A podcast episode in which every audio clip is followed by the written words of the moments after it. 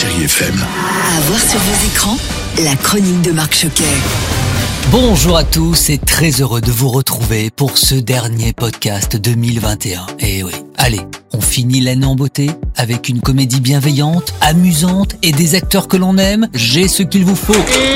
Action Le test d'Emmanuel Poulain-Arnaud avec Alexandra Lamy, Philippe Catherine et Mathéo Pérez. T'as trouvé ça où? Dans la poubelle de la salle de bain.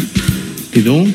C'est à qui Sûrement une de mes patientes. Laurent, t'es gériatre. Mais oui, c'est quoi C'est quoi? Un test Un test de grossesse C'est le point de départ sympa et très drôle pour ensuite nous parler de cette famille. Et à la tête, justement, de cette famille, Alexandra Lamy, toujours aussi pétillante et douée, mais aussi un Philippe Catherine, beaucoup plus posé, plus serein et calme que dans ses autres films. Un duo qui fonctionne très bien, même si les véritables vedettes de ce film sont finalement les enfants. Oh, Vous les vieux, vous avez trop de temps libre. Hein. Vous trouvez des occupations, Madame Castillon, des loisirs, hein. faut nous lâcher un peu.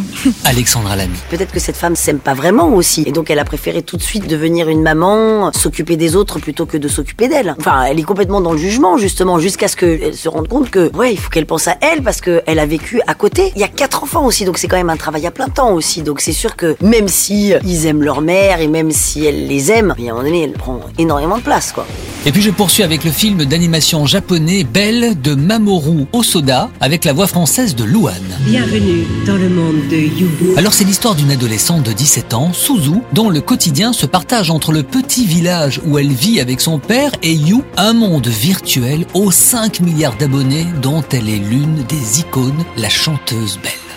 Elle affiche également dans votre cinéma Next Door 2 et avec Daniel Brühl et Peter Kurz. Si je vous en parle, c'est parce que j'ai beaucoup aimé ce huis clos. Ça se passe dans un bar, on est en Allemagne. Il y a une atmosphère. C'est l'histoire d'un acteur célèbre qui, dans ce lieu, va se rendre compte que son voisin d'immeuble est un homme euh, étrange, qui ne cesse de le suivre, qui connaît beaucoup de choses sur sa vie privée. Bref, c'est un film qui a quelque chose et si vous avez l'occasion de le voir, vraiment, allez-y. Allez, je referme ce podcast 2021 qui a été marqué par de tels succès au cinéma. Camelot, Aline ou encore le dernier James Bond, pour ne citer que. Et il y en aura d'autres, j'en suis persuadé, en 2022.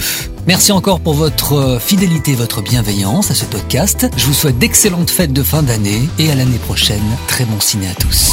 Retrouvez cette chronique en podcast sur chérifm.fr.